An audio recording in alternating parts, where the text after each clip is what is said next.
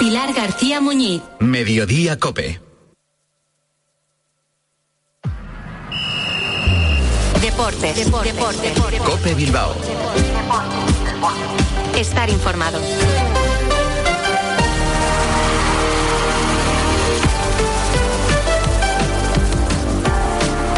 Hola, ¿qué tal? La Racha Aldeo, muy buenas. 15 horas 25 minutos. Soy Álvaro Rubio y en nombre de toda la redacción y de la parte técnica les doy la bienvenida a este ratito de Radio Deportiva que les sigue ofreciendo la cadena Cope. En un viernes 20 de octubre que viene marcado por el entrenamiento del Athletic de esta mañana en un fin de semana en el que se medirá a uno de los cocos y a una de las bestias negras de todos los equipos de la Liga Española. Se medirá al Fútbol Club Barcelona y será en Montjuic, así que para allá vamos a viajar.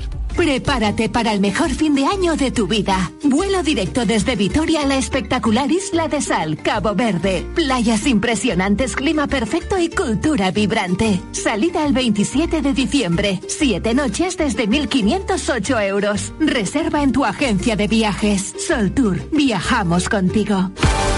A Barcelona o a Cabo Verde, donde ustedes quieran. A Joseba y yo si nos invitan y nos dan el billete, estamos allá donde nos soliciten, pero lo que nos solicitan ahora es abrir la puerta de la información del Atlético. Puertas y persianas Suachu, en Recalde, les ofrece la actualidad del Athletic.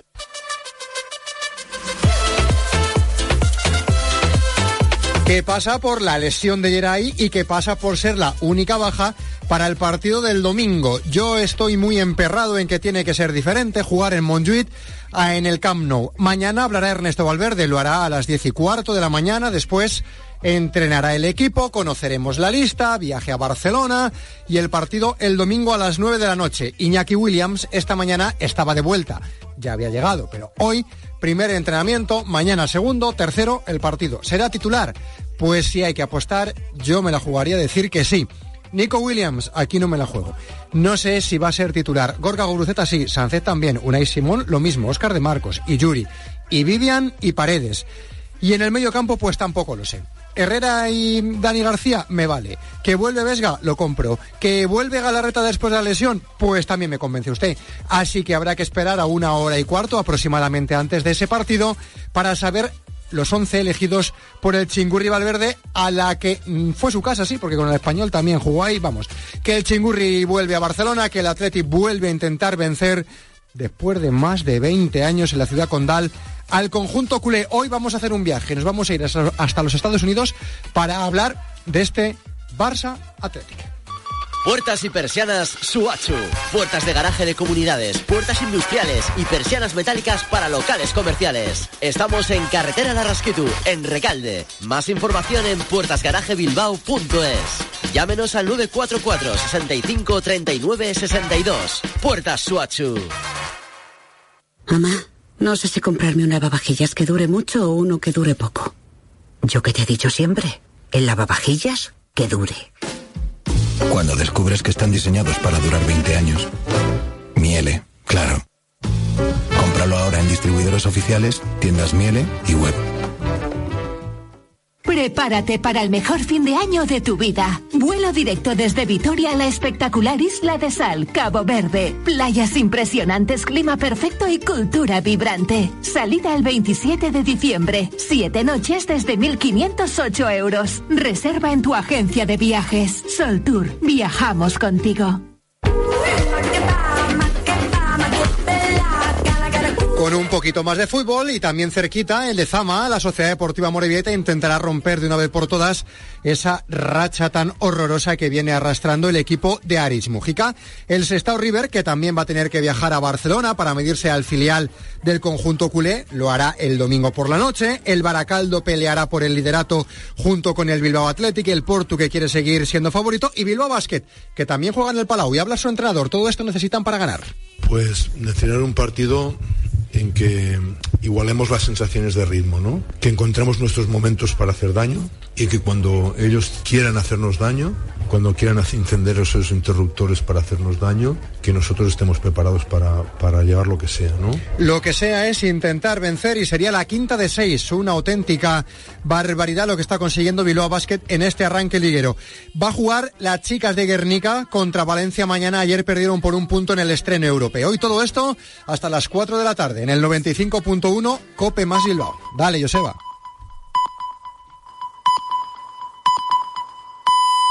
Son las tres y media, las dos y media en Canarias. Pilar García Muñiz. Mediodía Cope.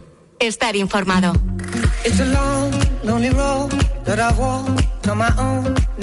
Cualquiera diría que lo que te voy a contar a continuación es el argumento de una película de ciencia ficción con algún actor eh, muy conocido de Hollywood como protagonista. Pero la sinopsis de esta película, por desgracia, es en real. El escenario es el laboratorio 4141 de la Universidad de Barcelona. Y el protagonista, un investigador de 45 años que ha muerto de Creutzfeldt-Jakob, una enfermedad neurodegenerativa a la que se la conoce por ser el equivalente humano de la enfermedad de las vacas locas. Seguro que, te acuerdas lo que se originó allá por, por el año 2000 con, con esta enfermedad. ¿Qué es lo que ocurre?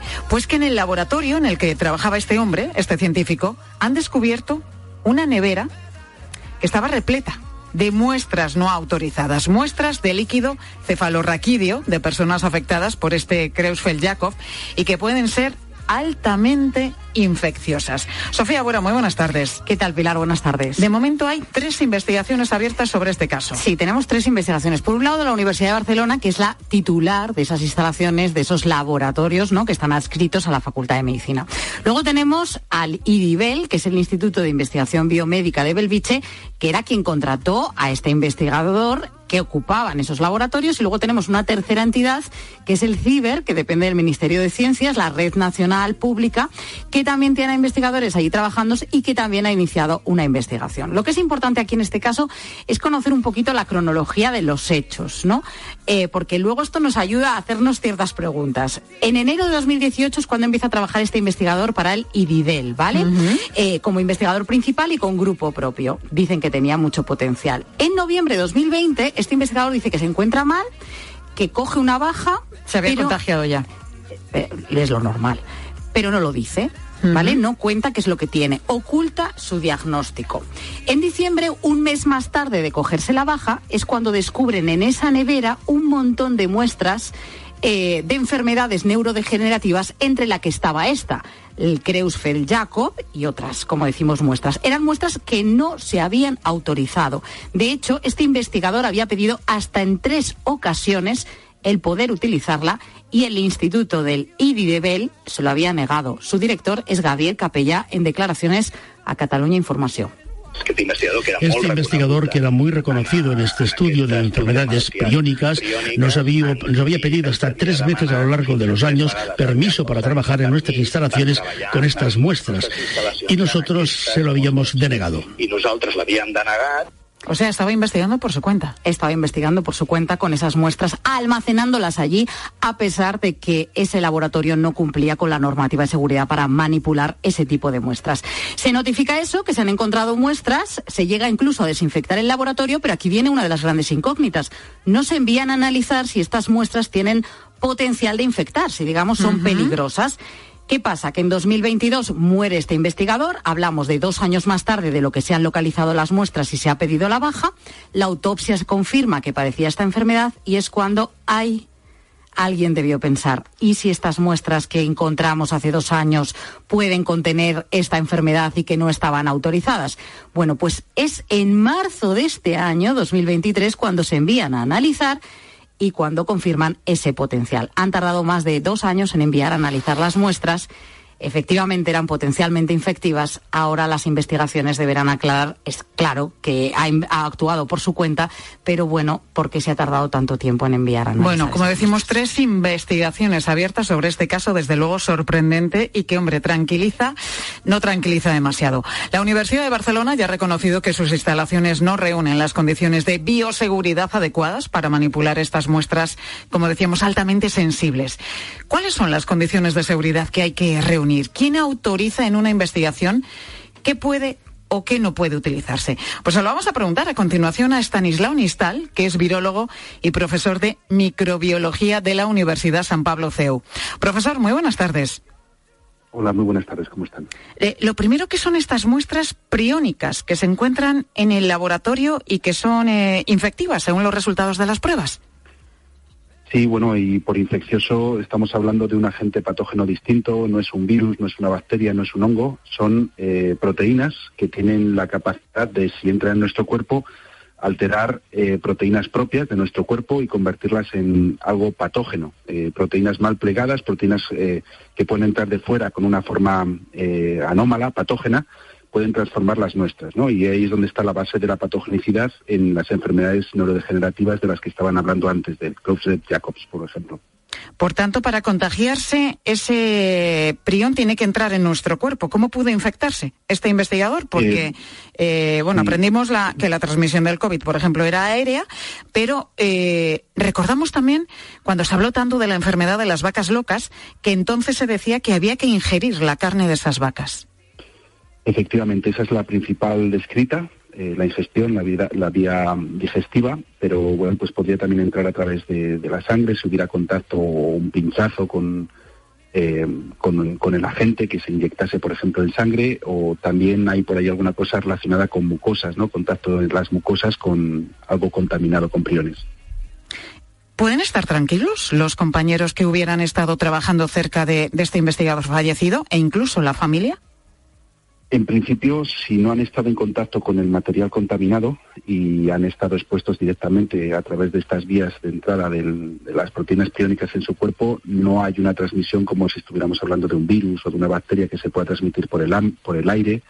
Eh, en principio, eso les podría dar cierta tranquilidad. Otra cosa, y es algo que también estaban comentando anteriormente, es que pudiera haber material no identificado o no bien eh, aislado de otras cosas, si hubiera gente que lo hubiera estado manipulando o se hubiera descartado, por ejemplo, eh, hay veces que se tiran las muestras y no se sabe lo que hay dentro, si no se procesa adecuadamente, pues eh, hay riesgo de que a lo mejor una persona que lo esté manipulando pues entre en contacto con eso, ¿no? Y eso es algo que se trata, hay que evitarlo, ¿no? Y por eso este tipo de muestras pues requieren un nivel de bioseguridad que en el caso de ser humano tiene que ser el, nivel que se llama P3 y que, bueno, pues si no se hace en ese nivel, pues hay que ver muy, muy, muy, hay que tener mucho cuidado qué se hace con esas muestras, no se pueden tirar la basura normal y corriente. ¿Y cuáles son los protocolos de seguridad que tiene un laboratorio de este nivel, el P3?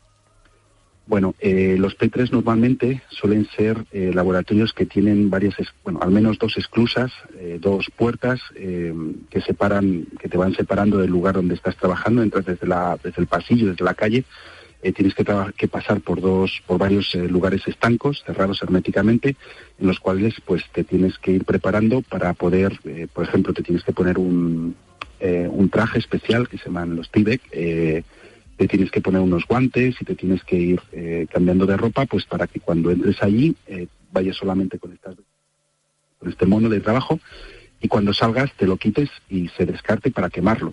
O sea, nada de lo que entras mayoritariamente que, que cubre tu cuerpo eh, se va contigo luego. Esa es una de las medidas. Otra es, por ejemplo, pues en todos los, eh, tanto en los pedos como en, las, eh, los laboratorios de, de, bioseguridad de tipo 3, hay campanas de flujo y sistemas que previenen, por ejemplo, la salida de patógenos al exterior y una, un sistema de manejo de basuras también muy, muy, muy escrupuloso. Cual, cualquier cosa que salga de ese habitáculo hay que autoclavarla, hay que eh, destruirla, eh, literalmente no, no se puede, no va a poder tener ninguna eh, capacidad infectiva más. Y bueno, pues esas serían dos medidas principales. Hay alguna más, pero teniendo eso en mente, pues una persona que quiera trabajar con estos organismos tiene primero que tener la formación y tiene que tener un entrenamiento específico, me imagino, claro. Y, lo, y, lo, que estaban comentando y los permisos, que es algo que lleva tiempo y que no es de un día para otro, que, que es algo que es, en este caso, por ejemplo, pues esta persona no a lo mejor no, no ha conseguido y ha querido pues ir por el camino del medio. Eh, claro, ¿qué consecuencias tiene no cumplir con estos protocolos de seguridad? Bueno, en este caso hemos visto que la consecuencia ha sido letal. Claro, ese es el principal eh, al principio. Eh, o sea, es que tú mismo te estás exponiendo a algo que es muy peligroso, que te puede costar la vida. pero no solamente eso, sino pues puedes estar trabajando con alguien, lo que comentaba ahora mismo, que o sabiendo lo que se está manejando o sin saberlo, pues entre en contacto con ello y también la pongas en riesgo. Y lo último, dependiendo de qué, con qué agentes patógenos estés trabajando, pues bueno, hay que tener mucho cuidado y ser consciente de que eso que estás eh, manipulando pues puede salir del laboratorio y puede tener un peligro. ¿no? Entonces, con todas estas cosas en mente, tienes que trabajar responsablemente. Bueno, pues el caso es que hay una persona que ha fallecido por el equivalente humano a la enfermedad de las vacas locas y que tenía muestras no autorizadas en la nevera de su laboratorio, muestras con capacidad de infectar que nos enviaron a analizar hasta dos años más tarde. Bueno, muchas cuestiones que aclarar en estas investigaciones ya abiertas de la Universidad de Barcelona, del CIBER y también el IDIBEL que esperemos que, que, se conozcan cuanto antes. Stanislao Nistal, virólogo y profesor también de microbiología de la Universidad San Pablo CEU. Gracias, profesor, por estar con nosotros. Muchas gracias. Un saludo.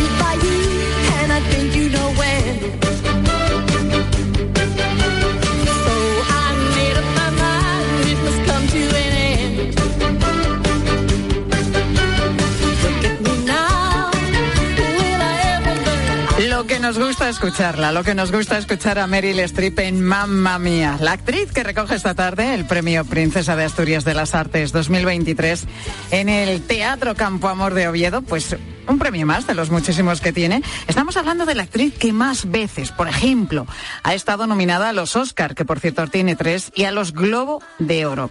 Bueno, a lo largo de su carrera la hemos visto meterse en la piel de todo tipo de personajes muy diferentes y es que siempre los borda. Por ejemplo, supo como nadie ser la más mala entre las malas en El Diablo Viste de Prada. Ah, de acuerdo. Entiendo, crees que esto no tiene nada que ver contigo. Tú Vas a tu armario y seleccionas, no sé, ese jersey azul deforme porque intentas decirle al mundo que te tomas demasiado en serio como para preocuparte por lo que te pondrás, pero lo que no sabes es que ese jersey no es solo azul, no es turquesa, ni es marino, en realidad es cerúleo. La hemos visto también bordar un papel tan romántico como el que tenía en Memorias de África o en Los Puentes de Madison. Por un momento no sabía dónde me encontraba y durante un fugaz segundo se me cruzó por la mente que en realidad no me quería. Que era fácil alejarse. O bueno, hacernos reír y bailar en una comedia musical como Mamma Mía.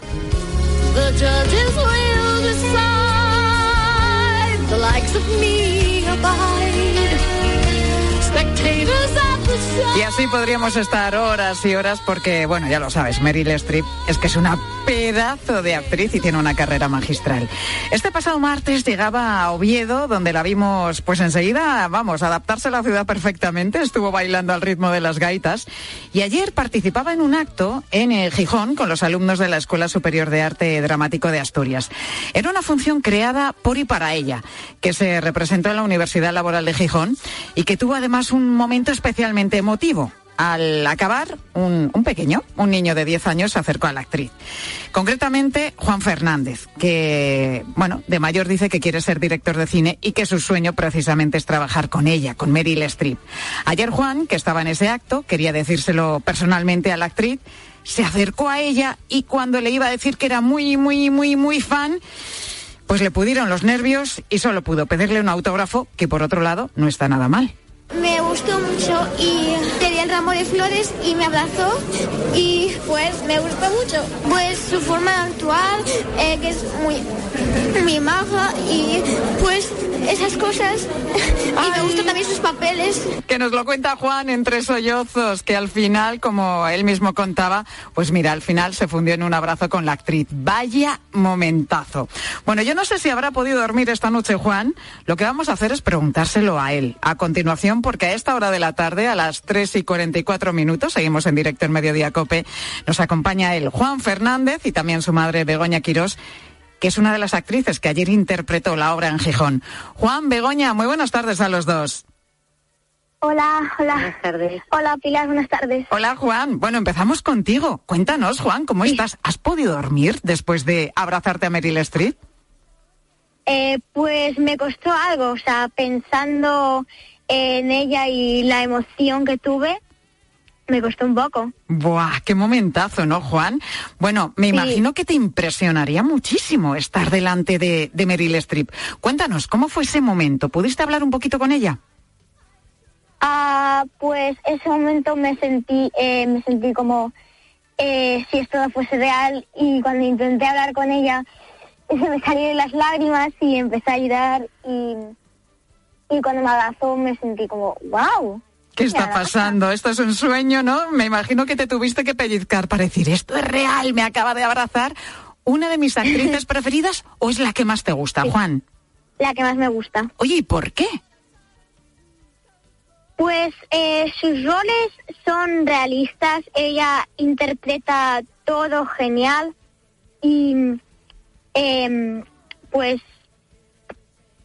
y me gustan mucho los roles a los que les cogen. Bueno, hace personajes muy diferentes en todas sus películas y todos los borda, los hace francamente bien. Oye, ¿cuál es tu peli favorita de, de Meryl Streep? Ah, la decisión de Sophie. Ah, muy bien. ¿Has visto Memorias de África, que es mi favorita? Sí. ¿Te gusta? Es buena también, ¿eh? Oye, y Juan, ¿qué pasa? ¿Que tú quieres ser director de cine de mayor? Sí. Sí. Y le querías decir a ella que te esperase, ¿no? Que te esperase a que crecieras un poquito, que ella seguirá haciendo cine, a ver si algún día podéis trabajar juntos. Pero ¿qué pasa? Que esto no conseguiste decírselo debido a la emoción, ¿no? Exactamente. Ay, bueno, te firmó el autógrafo, te dio un fuerte abrazo y pudiste charlar un poquito con ella en inglés, imagino, claro, lógicamente. Sí. ¿Te pareció maja? Sí, sí. Muy maja. Muy maja, bueno. Esa- Y esta tarde me imagino que estarás pendiente, ¿no? De la ceremonia de entrega de los premios Princesa de Asturias, a ver qué dice también ella cuando, bueno, no sé si eres de las que va a hablar, porque no hablan todos los premiados. No sé si en este caso es ella o es cualquiera de, los otros galardonados. Bueno, pues Juan, Juan, que cumplió ayer un sueño, que fue conocer personalmente a Meryl Streep. Oye, ¿te hiciste foto con ella, Juan? Ah, bueno, una foto me hicieron la prensa llorando. Ah, sí, bueno, emocionado, emocionado. Mira, pues también vas a tener ese recuerdo, además del, del autógrafo que te firmó, que ese autógrafo, vamos, es que no lo tiene cualquiera. Juan, está por ahí tu madre, Begoña, ¿verdad? Sí, ahí está mi madre. ¿Te la paso? Venga, pásamela. Begoña, ¿cómo estás? Buenas tardes. Muy buenas tardes, muy bien, gracias. Bueno, ha dormido, está más tranquilo ya Juan hoy. Hoy ya está más tranquilo, sí, aun- aunque todavía sigue teniendo bastante repercusión lo que sucedió ayer. Eh, se convirtió ahí en protagonista involuntario, pero ayer me decía que tenía una sensación, me decía, tengo una sensación muy extraña, mamá, no sé cómo me siento, estoy... Mucha emoción, mucha emoción, me imagino. Oye, Begoña, decíamos que tú formabas parte del elenco de actores que representó esa obra para Meryl Streep. ¿Pudisteis hablar con ella? ¿Qué, qué le pareció la obra, por cierto? Pues eh, nos sorprendió mucho porque la vimos realmente conmovida. Rió, eh, lloró al final, eh, la disfrutó, estuvo entregada en todo momento, su, su posición en el asiento era de, de absoluta escucha y realmente se notaba que, que estaba como muy agradecida y, y- sorprendida, ¿no? Porque quizá no sabía muy bien lo que iba a ver y, y bueno, eh, se vio todo el cariño con el que lo preparamos Qué bueno. y había muchos guiños y, y nos dijo que le nos dijo que le había encantado. Dijo, esto es increíble, repitió. Bueno, hicisteis además una obra para, bueno, mm, a su medida, ¿no? Pensada para ella. Muy especial además, una obra en la que representabais partes de, de- de grandes obras españolas mezclados con, con papeles de Meryl Streep. Sí, no era sencillo porque teníamos muy poco tiempo, entonces cuando eh, pusimos encima de la mesa la lluvia de ideas de cómo, lograr eh, mostrarle teatro español, pero a la vez con un, un hilo conductor, eh, pues se nos ocurrió que podría ser una actriz de, cierta edad que se presentaba a un casting y a raíz de ahí, pues le, una voz en off, que era una directora de casting, le iba preguntando eh, ¿qué, cuál fue tu primer papel o qué papel te gustaría representar y, con esa excusa íbamos sacando a escena eh, textos de, de teatro español, de grandes dramaturgos del, del teatro español. Qué buena idea. Begoña, tienes también foto, ¿no? Con ella, con Meryl Streep. Pues sí, sí, tengo foto. tengo una foto en la que me abraza, que aunque ella está de espaldas me da igual porque, claro, yo no, no me lo esperaba y, y, bueno, me, dio un abrazo que voy, no voy a olvidar del resto de mi vida. bueno, el abrazo, el autógrafo, la foto y ese momentazo que habéis vivido, madre e hija, junto a una de las grandes actrices de, eh, bueno, pues de, del mundo del cine, ¿no? Meryl Streep, la grandísima Meryl Streep, protagonista hoy en la ciudad de Oviedo porque va a recoger el premio Princesa de Asturias de las Artes 2023. Pues Begoña, muchísimas gracias por atendernos. También a ti, Juan. Oye, Juan, eh, yo estoy segura que vas a ser un gran director de cine. Lo que voy a hacer, si te parece, es guardar esta entrevista que, hemos mantenido, esta conversación que hemos mantenido tú y yo. Y dentro de unos años, cuando triunfes en el mundo del cine, en España y en Hollywood, te la pongo y a ver si hay suerte y trabajas con ella, con Meryl Streep. ¿Te parece? A ver, sí, sí. Bueno, Begoña, Juan, muchísimas gracias y que disfrutéis de este momento tan bonito que habéis vivido. Muchísimas gracias a vosotros. Un, Un placer. Bueno, vaya momento, ¿eh? vaya momento ha vivido la familia. Y al hilo de lo que le ha pasado a Juan, pues te preguntábamos hoy en mediodía si te has encontrado alguna vez con algún actor o actriz. ¿Cómo fue la experiencia? ¿De, de qué hablasteis? O bueno, con cualquier otro famoso, ¿eh? no hace falta que sea del mundo del cine. ¿Con quién te encontraste de manera inesperada o por conocer a quién esperaste muchas, muchas horas?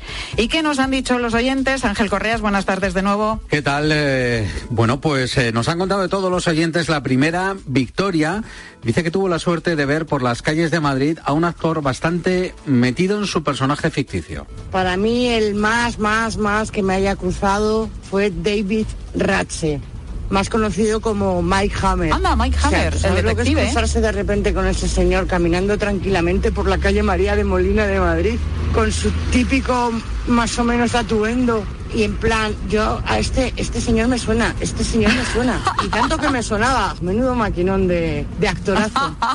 Con su bigotito, ¿tú te acuerdas de Mike Hammer? Bueno, eh, perdóname, lo he tenido que buscar, lo tengo aquí en el ¿No móvil. ¿Te acordabas de él? no, Ay, no, si es que, eres demasiado joven. Victoria, que yo sí, que yo me acordaba y efectivamente yo me encuentro también por la calle a este pedazo de actor y digo, madre mía, ¿qué es esto, no? Bueno, para curioso también el encuentro que tuvo otro de nuestros oyentes, José Antonio. Vamos a escuchar con quién. Hace ya unos años, eh, el actor Jordi ya coincidimos con mi mujer y mi cría en un restaurante en, por la zona de la Diagonal en Barcelona. Pues era ya una hora ya pues relativamente tardía, más debía ser entre semana o algo así, porque había muy poquita gente, ya pues, nos metimos en un sitio donde teníamos que cenar. Eh, mi cría pues empezó a canturrear y pues, había terminado de cenar, se levantó y se acercó y le dije, bien canta, sí, se vio muy cercano y muy, muy agradable, la verdad.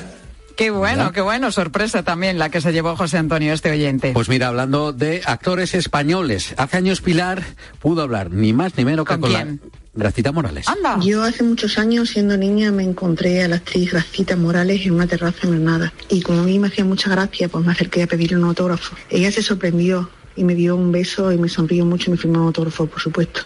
Gracita Morales, qué bueno, por favor. Caray, con el señorito. Muy bien, muy bien.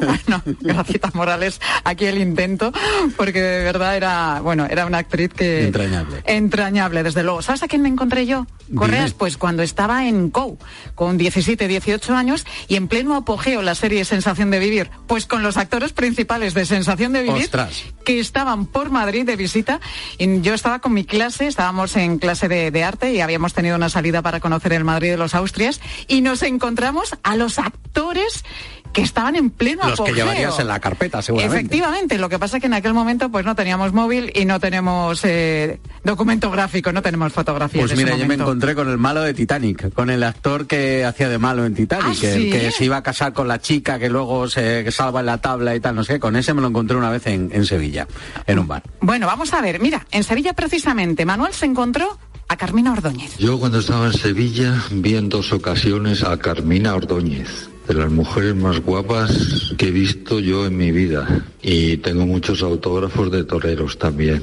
Y algún futbolista también he visto por Sevilla cuando vivía allí. Bueno, eh, factores un montón, pero ¿y futbolistas? ¿Cuántas veces nos hemos encontrado con un futbolista? Pues mira, por ejemplo, Javier se encontró en Zaragoza con el futbolista Mitchell, aunque dice que de buenas a primeras aquello le sonaba la cara, pero que no, no sabía quién era. Me estoy acordando de cuando me, me, encontré en una de las comidas de familia en Zaragoza. No sé quién jugaba contra quién, pero estaba ahí Michel, el mítico Michel de la Quinta del Buitre, y yo me creí que era como uno de los tíos de la, de la comida de la familia. Y fuimos ahí a saludar, hola, no sé qué tal, y luego me di cuenta de que no me conocía a mí. Fue tremendo.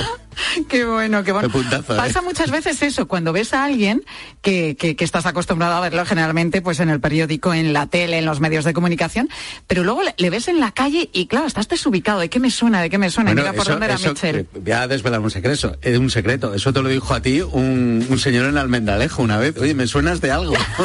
no sé bueno, si te acuerdas. esto sí, sí, sí, esto a mí me ha pasado muchas veces también. En fin, pues esos personajes conocidos que te vas encontrando inesperadamente por la calle.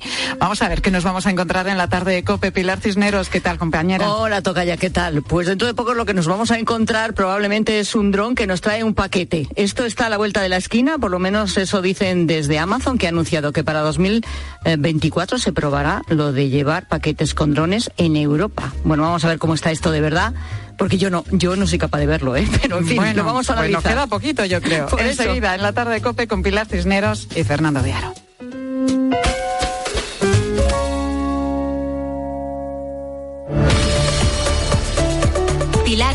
Muñiz. Mediodía Cope. Estar informado. Hoy tampoco podrás dormir. Déjame preguntarle a Emilio Cortés, catedrático de Derecho Penal, si cambia en algo la imputación de Laporta. No, la verdad es que es el mismo escenario con un protagonista más. María Tato es eh, miembro del comité organizador de la candidatura del Mundial. A mí me encantaría facilitar más datos. pero Me que- gustaría que la persona que representa a España en ese comité organizador diga haremos todo lo posible para que la final sea en el Bernabéu o en el Camp Nou. Es que eso es lo que me falta por oír. El partidazo de Cope. De lunes a viernes, de once y media de la noche a una y media de la madrugada con Juanma Castaño. Hoy tampoco podrás dormir. Por fin llega el fin de semana. No dejes que ese dolor articular te impida disfrutar de él. Por un fin de semana sin dolor con Ibudol de Kern Pharma. Al dolor de cabeza, ni agua. Al dolor muscular, ni agua. Y al dolor articular, ni agua. Ibudol es el primer ibuprofeno bebible en formato stick pack para aliviar el dolor rápidamente, con agradable sabor y sin necesidad de agua. Al dolor, ni agua. Ibudol tenía que ser de Kern Pharma. Lea las instrucciones de este medicamento y consulte al farmacéutico. Me encantan tus zapatillas. ¿Verdad? Pues a mí me encantan el doble. ¿El doble? Claro, porque hasta el 10 de enero, si compras en las mejores marcas a través de Wilet, la app de Repsol, ahorras hasta un 40% del importe en saldo Wilet. Multiplica por dos tu ahorro. Por dos, esto hay que aprovecharlo. Más información en Repsol.es. A ver esa foto, decir patata. ¡Hijolusa! Es que decir patata es decir hijolusa. Entre nuestra gran variedad encontrarás la patata perfecta para tu plato, siempre con la misma calidad. Patatas hijolusa. Empresa colaboradora del Plan 2030 de apoyo al deporte de base. ¿Qué tal, Susana? ¿Estás bien? Mi madre, que vive sola y se ha vuelto a caer. ¿Por qué no le pones la alarma de Securitas Direct? Aparte de estar protegida en casa, tiene un botón SOS para avisar emergencias. Así te quedarás mucho más tranquila. Protege tu hogar frente a robos y ocupaciones con la alarma de Securitas Direct. Llama ahora al 900-666-777. La vida siempre nos pone a prueba. Por eso en PSN Previsión Sanitaria Nacional hacemos más fáciles los momentos difíciles. Protege tu futuro y a los que más quieres con la mutua en la que confían los profesionales universitarios desde hace más de 90 años. PSN Previsión Sanitaria Nacional. Aseguramos sobre valores. Elige tu Cope Bilbao. 97.8 y Cope Más 95.1 FM. Pues nos llevamos este lavavajillas, que es el que más dura, ¿no? No sé, vamos a pensarlo un poco que acabamos de llegar. ¿Pensar el qué? Cuando descubres que están diseñados para durar 20 años, lavavajillas Miele, claro. Cómpralo ahora en distribuidores oficiales, tiendas Miele y web.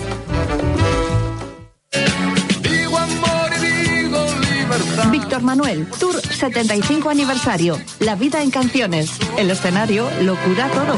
Todos tenemos un... Un concierto que pretende abarcar y resumir largos años de canciones y carretera de uno de los grandes. Jueves 26 de octubre en el Teatro Arriaga. Víctor Manuel, La vida en canciones. Entradas a la venta en teatroarriaga.eus y Cuchabank. Solo pienso en si se te escapa sin querer.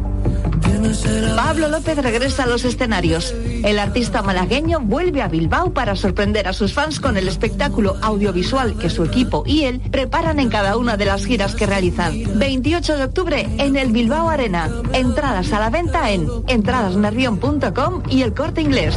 Colaboran Restaurante Ibérico de Santuchu, Ford Mintegui, Peluquería La Pelú de las Arenas, Cerrajería Yosu de Algorta, Verotec Gas y Calefacción, Pimientos Marnal y la Huerta de Tricio, Urquiola Motor y Patatas Fritas Los Leones. Vuelve Cantabria abierto por vacaciones. Reserva tu estancia en un alojamiento de la región entre el 25 de septiembre y el 5 de noviembre y tendrás un 70% de descuento en la compra de entradas a museos de Cantabria, centros culturales, El Soplao, Fuente de y Parque de Cabárceno. Haz que tu verano sea infinito. Condiciones en www.turismodecantabria.com.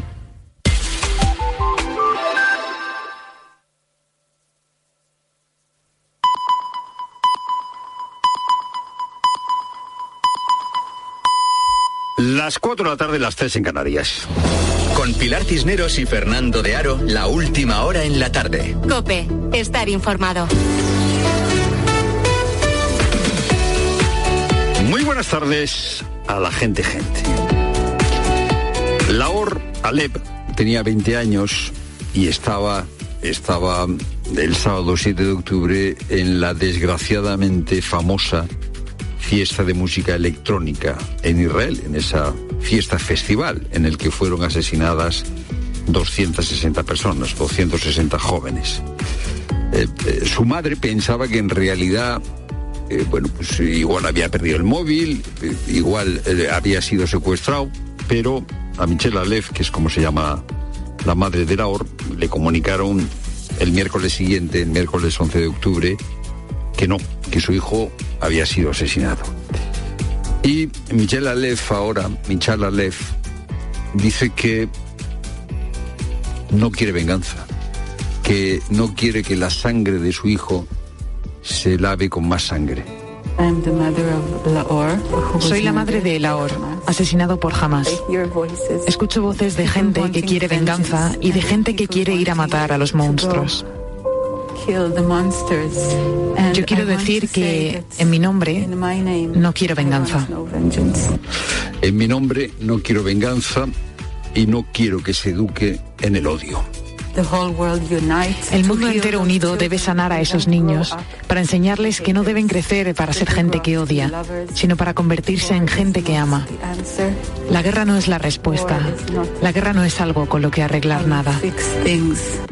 Michal eh, ha hecho este llamamiento que no es solo un gesto personal de gran humanidad, un gesto de suprema generosidad, lo es, pero además es una toma de postura con un gran valor social histórico en este momento para un conflicto que dura ya más de 70 años.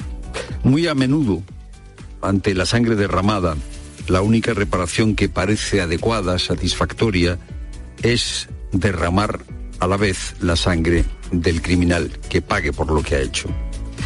La venganza se presenta como represalia y toda represalia provoca otra represalia.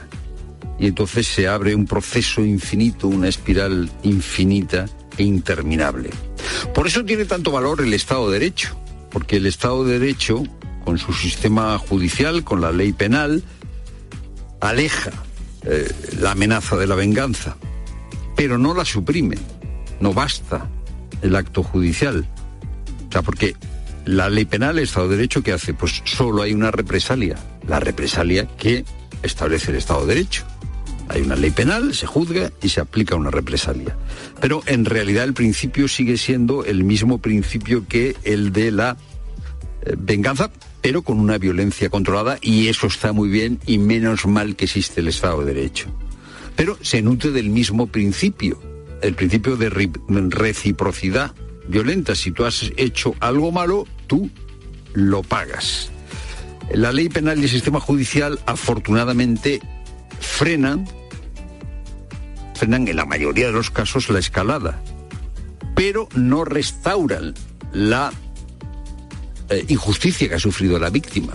Esto lo sabemos bien nosotros en España, por las víctimas del terrorismo. Hace falta otra cosa. Hace falta una víctima que rompa la cadena. Hace falta una víctima que haya visto restaurado su deseo de justicia y este es el caso de Michel Lalef. Entre tanto, entre tanto, hay madres que perdonan o que a lo mejor no perdonan, pero que no piden venganza.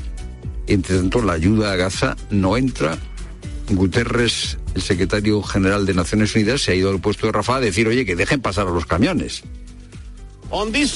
Hemos visto en este lado de la frontera muchos camiones cargados con suministros. No son solo camiones, son salvavidas, la diferencia entre la vida y la muerte para tanta gente en Gaza. A las 4 de la tarde está empezando ahora la reunión de los grupos parlamentarios del pacto antiterrorista. Se queja Fejo de que no ha sido informado del nivel de riesgo que hay en este momento en España. Le pedimos a los ciudadanos que sí, que estén alerta, que tengan eh, ciertas precauciones y vamos a, ver qué pasa. Es normal que Feijóo uh, reclame información, pero hombre, decirle a los ciudadanos que estén alerta eh, probablemente sea una forma de pronunciarse irresponsable. ¿Qué, ¿Qué hacemos? ¿Nos metemos en el metro y vamos mirando a ver si hay un posible terrorista? Eh, ¿Nos lanzamos encima de los que tengan la barba más larga? Todo se convierte en España en motivo de enfrentamiento político. Es lo primero, no lo único. Buenas tardes, pelacineros. Buenas tardes, Fernando. Buenas tardes a todos. Y llueve a esta hora en muchos puntos de Cantabria, donde la Agencia Estatal de Meteorología mantiene la alerta roja, al igual que en el País Vasco, donde las rachas de viento han llegado hasta los 130 kilómetros por hora. ¿Cómo están las cosas allí, Usúa Bilbao? A esta hora y a pesar de las alertas, el viento va mainando en Euskadi después de que Vizcaya haya registrado esta mañana las rachas más altas de viento de hasta 140 kilómetros por hora en zonas expuestas como Machichaco y de 106 kilómetros en Punta Galea. En San Sebastián se nota más el temporal de mar con olas de entre 2 y 3 metros y parece que el temporal va a comenzar a remitir por la tarde. Los ayuntamientos de San Sebastián y Vitoria mantienen hoy cerrados los parques por el viento y en San Sebastián también están cerrados los paseos marítimos desde mediodía, tanto a vehículos como peatones por el riesgo de olas de hasta 6 metros de altura. Y hallan el cuerpo sin vida de una mujer en una zona boscosa de Cabanes, en Castellón. Aunque todavía no se ha podido o no se ha producido la identificación oficial del cuerpo, todo apunta a que podría ser una mujer de 50 años a la que se busca desde hace una semana. Y el lanzamiento del cohete Miura 1, el primer cohete español capaz de viajar al espacio, ha sido un éxito, según la compañía que lo lanzó, PLD Space. Eso a pesar de que no han podido recuperarlo. Sefi García. No era una prioridad para la compañía recuperar el cohete que fue lanzado el pasado 7 de octubre desde las instalaciones de El Arenosillo en Huelva. El objetivo era recabar información para incorporar al Miura 5, el cohete que la empresa española tiene ahora en construcción. Así lo ha explicado en rueda de prensa su responsable, Raúl Torres, que asegura además que han aprendido mucho. Y hemos podido eh, aprender a lanzar un cohete esto es algo muy importante porque no solo es desarrollar el lanzador desde cero, sino saber cómo lanzarlo y que eso ocurra, ocurra con éxito. En su vuelo de debut, el Miura 1 alcanzó los 50 kilómetros de altura antes de caer al mar, donde lo dieron por perdido. Y el Ministerio de Migraciones está buscando emplazamientos por toda España para garantizar una acogida digna ante el repunte migratorio en las Islas Canarias. La llegada de embarcaciones está marcando cifras sin precedentes desde la crisis de los cayucos de 2006. Solo en lo que va de mes, 9.000 personas han entrado por la ruta canaria a nuestro país. El último cayuco ha entrado esta mañana al muelle de la Restinga en la isla canaria del Hierro, con 148 inmigrantes subsaharianos a bordo, 20 de ellos menores. Y después del parón de selecciones vuelve la liga este fin de semana. Xavi Lasso. Sí, Pilar, y hoy ha sido día de ruedas de prensa. El entrenador del Barça, Xavi Hernández, ha apoyado a su presidente Jan Laporta sobre el asunto del famoso madridismo sociológico y el técnico del Madrid, Carlo Ancelotti, también ha opinado sobre ello. Para desestabilizar un poco, ¿no? Se está hablando demasiado de cosas extradeportivas. En mi etapa también, la más maravillosa de la historia de este club, pues se hablaba de que había doping. Lo sufrimos nosotros cuando el Barcelona iba muy bien. O el Villarato, se lo inventó un periódico, el Villarato, un periódico de Madrid, del Madrid. Entonces, es así. Esto es lo que se refiere el presidente. No, no tenemos que desviar el tiro. Hay un asunto muy grave en el cual la justicia está investigando y tenemos que dejar la justicia trabajar Eh, todo, todo el resto, todas las palabras, eh, es una manera de desviar este tiro a nivel judicial no es bueno. Y en lo deportivo, el Barça juega el domingo a las 9 en Montjuic contra el Athletic Club y el Madrid lo hará mañana sábado a las seis y media contra el Sevilla de Sergio Ramos, entre otros. Y hoy hemos conocido los rivales de los equipos españoles en la Champions femenina. El Barça estará en el grupo A junto al Rosengar sueco, el Benfica y el Eintracht de Frankfurt. El Real Madrid, por su parte, estará en el D con Chelsea, París Fútbol Club y el Haken sueco. La primera jornada se disputará entre el 14 y el 15 de noviembre. Tiempo ya para la información de tu cope más cercana. Pilar Cisneros y Fernando de Aro. La tarde. Cope Euskadi. Rachaldeón, ¿qué tal? Hasta esta medianoche continúa la alerta naranja para la navegación porque se podrían generar olas de entre 5 y 6 metros. También aviso amarillo por proyecciones de agua y salpicaduras hasta que acabe el día. Durante la tarde la nubosidad irá rompiéndose en la mitad sur. Las temperaturas mínimas se registrarán al final de la jornada y es que el temporal está afectando sobre todo al litoral. El sábado mejora el tiempo, aunque en puntos cercanos, precisamente a la costa, se podrían dar algunos chubascos débiles ocasionales. El domingo tendremos viento de sur y máximas que tenderán a recuperarse ligeramente.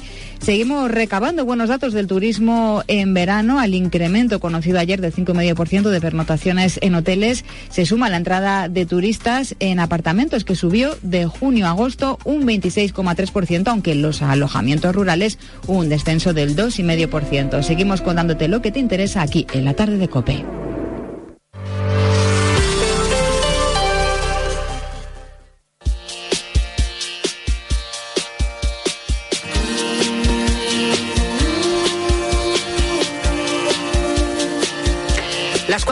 10 minutos, ahora menos en Canarias, estamos a viernes 20 de octubre.